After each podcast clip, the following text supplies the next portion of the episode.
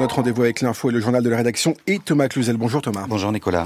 Il était l'un des derniers géants du XXe siècle. L'essentiel de ce journal est consacré à la disparition ce matin de Robert Badinter. Oui, l'homme qui avait euh, porté l'abolition de la peine de mort en France est décédé à l'âge de 95 ans. Nous reviendrons euh, sur la vie de l'un des avocats et intellectuels les plus connus de sa génération, par ailleurs ancien ministre de la Justice de François Mitterrand, dont l'enfance, par ailleurs, aura été profondément marquée par la déportation de son père et qui, bien entendu, aura imprimé la fin du XXe siècle par ses prises de position en faveur des droits de l'homme.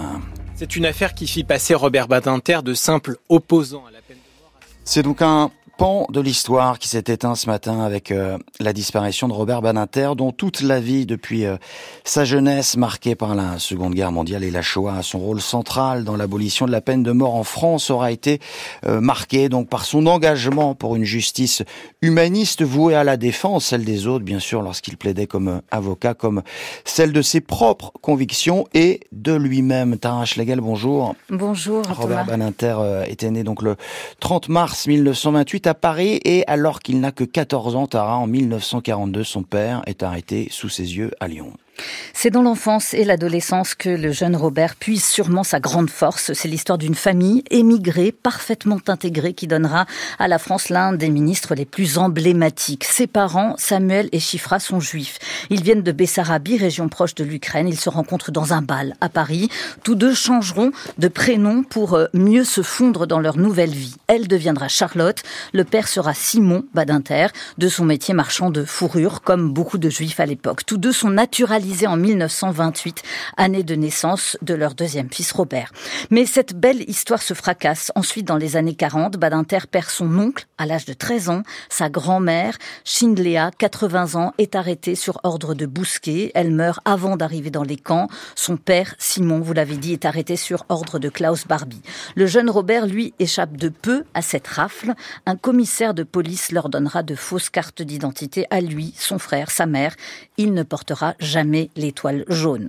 De sa vie d'étudiant, il faut retenir qu'il fut brillant, qu'il partit un temps à New York, s'inscrivit en droit, au retour, passa l'agrégation en 1965, mais déjà dans les années 50, il choisit l'avocature et travaille d'abord dans des milieux huppés, le cinéma, il plaidera dans une affaire impliquant Charlie Chaplin, il devient l'avocat des journaux également, François, l'Express, et c'est presque par hasard, raconte-t-il, qu'il est devenu en 1972 l'avocat de Roger Bonton, l'homme qui a pris part, lui, à une prise d'otage. À l'époque, c'est un confrère avocat, dit Robert Badinter, qui lui demande de l'épauler.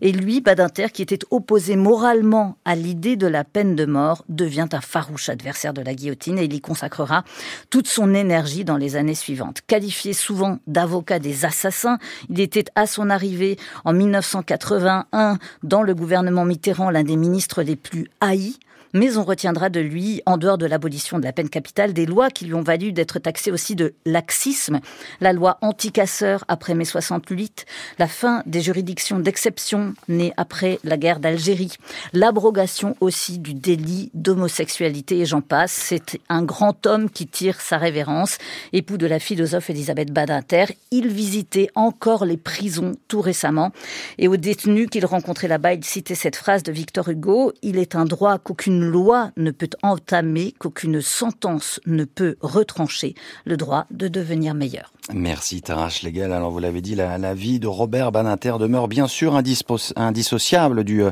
du combat qui fut le sien pour l'abolition de la peine de mort. Il y était parvenu grâce euh, tout d'abord à l'élection de François Mitterrand en 1980, ensuite par une loi promulguée le 9 octobre de la même année, un combat né en réalité à la fois d'une défaite et d'une blessure qu'il n'a euh, jamais accepté la condamnation à mort et l'exécution de son client Roger euh, Bontemps, c'était en 1972 et à l'issue euh, Maxime Tellier de l'affaire donc dite de Clairvaux. C'est une affaire qui fit passer Robert Badinter de simple opposant à la peine de mort à son adversaire irréductible. Je suis passé de la conviction intellectuelle à la passion militante, écrivit-il dans son livre L'abolition paru en 2000. L'affaire de Clairvaux avait enflammé la presse et l'opinion de l'époque. Un gardien et une infirmière égorgés lors d'une prise d'otage à la prison de Clairvaux dans l'Aube. Robert Badinter raconta plus tard les cris de la foule autour des accusés qui réclamaient leur mort. Au procès, la cour reconnaît finalement que Roger Bontemps n'a pas tué, que Claude Buffet est le seul assassin. Mais les deux hommes sont condamnés à mort et la sentence est diffusée sur haut-parleur à Troyes. En conséquence, la Cour et le jury, après en avoir délibéré en commun, à la majorité et sans désemparer, condamnent Buffet Claude et Bontemps Roger à la peine de mort. Silence Silence Expulsez cet individu Expulsez cet individu qui s'est levé pour applaudir c'est honteux Et quelques mois plus tard, Georges Pompidou refuse de gracier Bontemps. Le président de la République envoie les deux hommes à la guillotine le 28 novembre 1972 à la prison de la Santé. En quittant les lieux, à l'aube, Robert Badinter répond alors à RTL. Bontemps est mort avec un courage tout à fait remarquable. D'autant plus remarquable que, comme Philippe Lemaire et moi-même, il était convaincu qu'il allait être gracié. Et je dois dire que je n'oublierai jamais qu'en France, en 1972, j'ai vu exécuter un homme dont la cour d'assises avait reconnu qu'il n'avait jamais tué personne. Et Robert Badinter est alors devenu le visage du combat contre la peine de mort dans les tribunaux, défendant tous les accusés qui risquaient leur tête, et dans l'arène politique aussi, aux côtés de François Mitterrand. Il devient garde des Sceaux en 1981 et obtient finalement l'abolition. Voilà, et toujours pour évoquer donc le souvenir de Robert Baninter, invité à présent de la rédaction Antoine Garapon, essayiste, magistrat euh, français, producteur de l'émission Esprit de justice sur France Culture. Bonjour monsieur. Bonjour. De Robert Badinter, euh, on se souvient évidemment euh, son combat contre la peine de mort, on vient d'en parler, c'est le procès de Patrick Henry en 1976 qui en avait fait une figure incontournable de la lutte contre la peine de mort. En tant que ministre, comment a-t-il conduit justement ce combat pour l'abrogation de la peine de mort? Ah bah, ça a été son premier chantier, le premier grand chantier. Il faut rappeler qu'il avait été l'un des rédacteurs des 101 propositions pour les libertés. Et c'est, comme ça qu'il avait été remarqué, d'ailleurs, je crois, par François Mitterrand. Et c'était véritablement lui qui a, euh, euh, imposé euh, cette, abolition de la peine de mort contre François Mitterrand, qui n'était pas, qui était moins, moins convaincu que lui, pourrait-on dire. Et je pense que ça a été son premier chantier. Il y en a eu bien d'autres. Il n'est pas, on ne peut pas le résumer à son combat pour la peine de mort, euh, parce que ça a été, euh, euh, comme vous le direz peut-être, un, grand ministre et qui a fait beaucoup de réformes.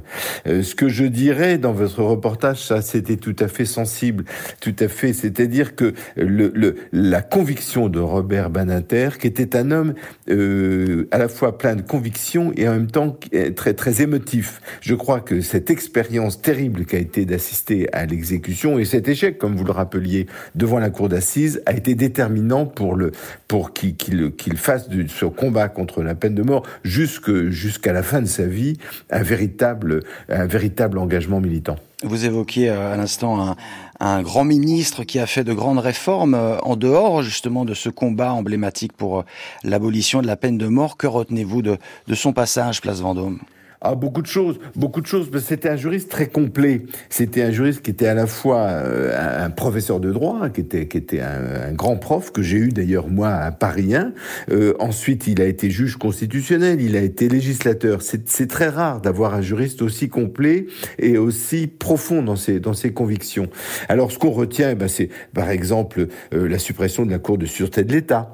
c'est l'ouverture des recours individuels à la Cour européenne des droits de l'homme euh, c'est une loi euh, très favorable aux victimes euh, qui facilite le, le, les procès des victimes. Alors c'est moins visible, mais on est en 85.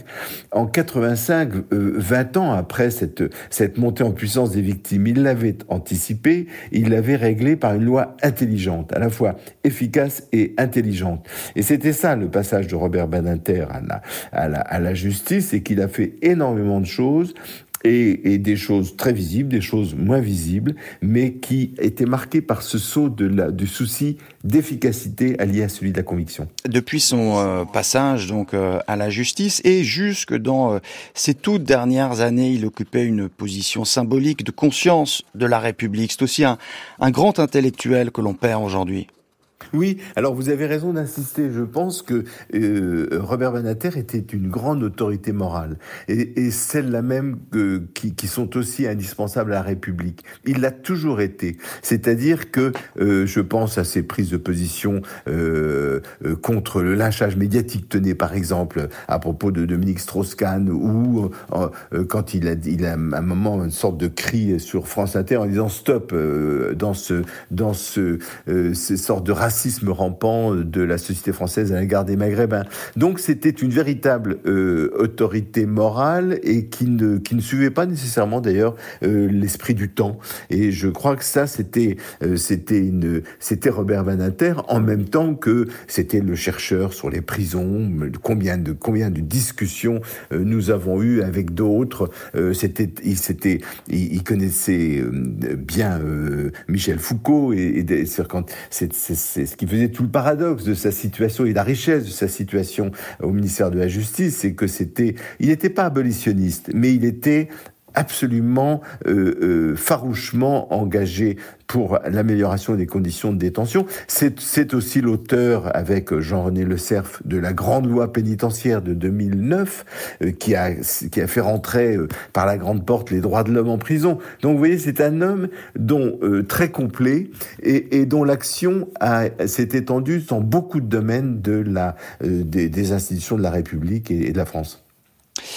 Merci Antoine Garapon pour, euh, pour une fois de plus euh, comprendre, euh, prendre la mesure de la puissance du verbe de Robert Beninter. Je vous propose à présent de l'écouter. C'était au, lors des commémorations de la rafle du Veldiv en 1992, ce 16 juillet, pour célébrer donc le 50e anniversaire de la rafle du Veldiv, François Mitterrand était venu déposer une gerbe, une cérémonie du souvenir à l'endroit même où 13 000 juifs, hommes, femmes, enfants avaient été parqués plusieurs jours dans les conditions effroyables que l'on sait avant d'être déportés. Les quelques très rares rescapés étaient venus ce jour-là témoigner. Mais 50 ans après, cet anniversaire avait euh, réveillé aussi le débat sur la responsabilité de Vichy et de l'État. Il y a eu euh, quelques incidents, des sifflets notamment pour le président. Robert Badinter laisse alors éclater sa colère.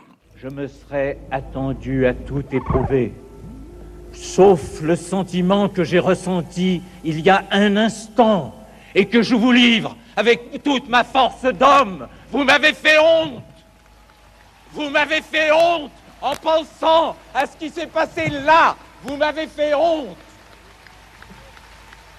Il y a des moments où il est dit dans la parole, les morts vous écoutent.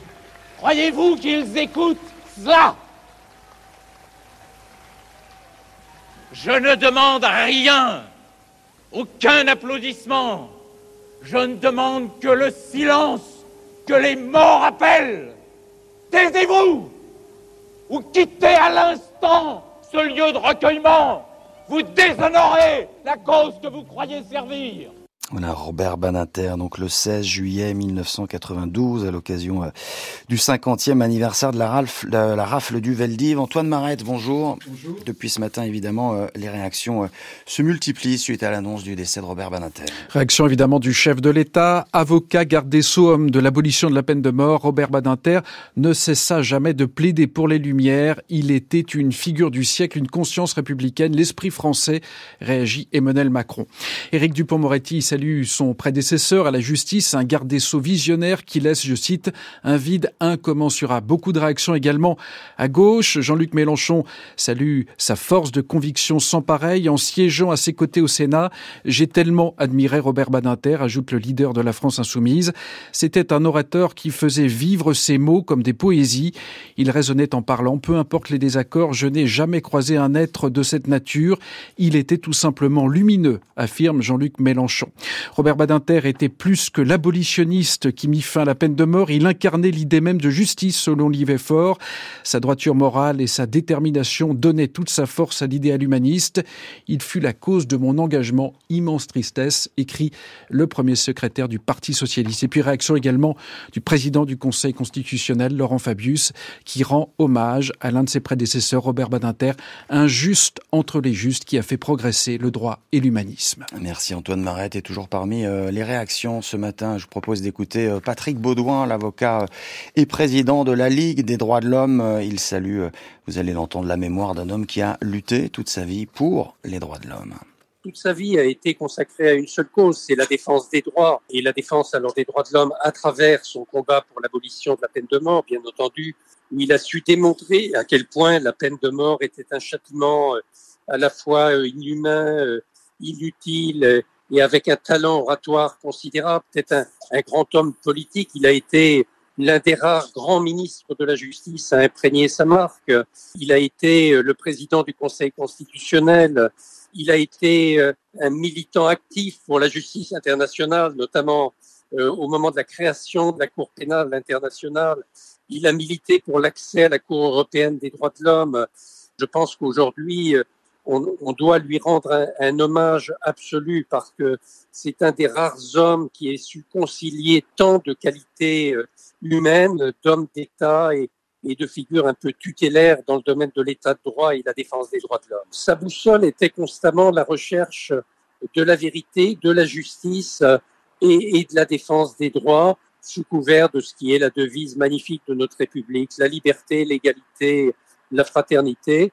Et il en est l'un des grands symboles euh, euh du, XXe siècle et aussi du XXIe siècle, puisque jusqu'au bout, jusqu'à son dernier souffle, il est venu se battre et encore récemment, pour dire surtout le combat contre la peine de mort n'est jamais complètement gagné et il faut être donc toujours extrêmement vigilant.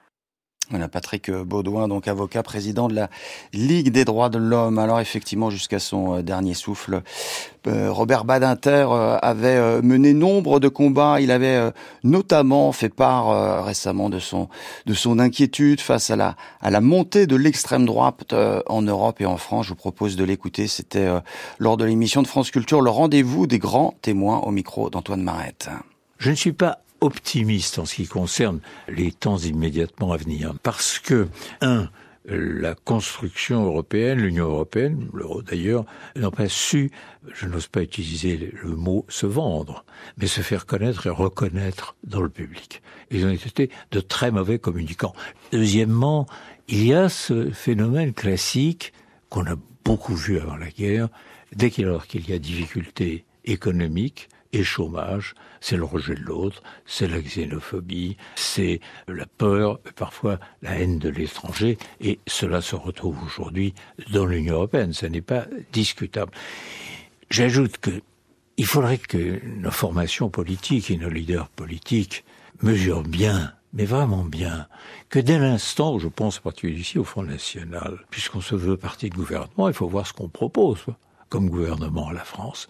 Et il faut voir que les mesures que l'on propose nous précipiteraient dans le désastre économique. Que la France quitte l'euro, le franc reprenant la place de l'euro, c'est immédiatement tous les vautours de la finance internationale qui se précipiteraient. Et vous verriez la spéculation contre le franc se déchaîner, vous auriez une série de dévaluations et une inflation, le résultat on le connaît.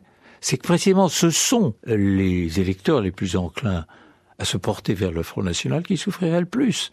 Robert Badinter, c'était le 30 juin 2013, euh, au micro d'Antoine Marette. Euh, Antoine Garapon, je reviens vers vous pour euh, une ultime intervention. C'est vrai que parmi les combats pour la dignité humaine que portait Robert Badinter, il y avait aussi cette lutte contre toutes les, toutes les formes de haine ah oui, absolument. Et alors, euh, vous avez pu remarquer, les auditeurs auront pu remarquer ce, ce, bonheur extraordinaire dans l'expression. Et je, je n'ai jamais entendu euh, quelqu'un d'autre parler euh, aussi bien notre langue que lui. Alors, vous voyez, ce qui est très intéressant dans cet extrait, c'est que c'est pas une posture morale, c'est c'est une conviction alliée à une analyse. Il a, il, il dit très intelligemment et très véritablement le, le, le fait que ce, le, plus, plus un pays va mal au point de vue euh, euh, économique ou au point de vue moral, puis il recherche des boucs émissaires en quelque sorte. Il pensait la même chose des prisons. Il disait les prisons ne supportent pas que euh, c'est la loi des reins, disait-il, que les, les, les, détenus aient une condition qui soit supérieure à celle des plus pauvres d'une société. Donc c'était, vous voyez, ça, on peut mesurer l'intelligence allié à des convictions. C'est ça qui caractérisait euh, Robert Badinter. Et, je crois que, euh, pour terminer, je dirais, la peine de mort pour lui, c'était pas uniquement l'abolition d'un acte barbare et injuste. C'était aussi l'ouverture d'un nouveau sens de la peine, comme il le disait, le droit de devenir meilleur. C'était ça, Robert Badinter, c'est-à-dire que euh, la, morale n'est pas simplement une prise de position comme il attend aujourd'hui. C'est une vision du monde extrêmement profonde. Et l'on terminera par ces mots. Merci Antoine Garapon, magistrat, producteur de l'émission Esprit euh, de justice sur France Culture, d'avoir euh, été euh, notre invité donc pour cette édition spéciale après qu'on a appris ce matin la disparition à l'âge de 95 ans de Robert Badinter. On termine avec un, un mot du temps pour cet après-midi le plus souvent couvert, humide sur la majeure partie du territoire avec toutefois quelques éclaircies possibles du nord-ouest au Haut-de-France ainsi que sur le sud-ouest quant au temps températures, elles seront comprises entre 12 et 19 degrés. C'est la fin de ce journal. Il était réalisé par Nicolas Paumet. Et à 18h, vous avez rendez-vous avec Nicolas Ballu pour le prochain journal de la rédaction.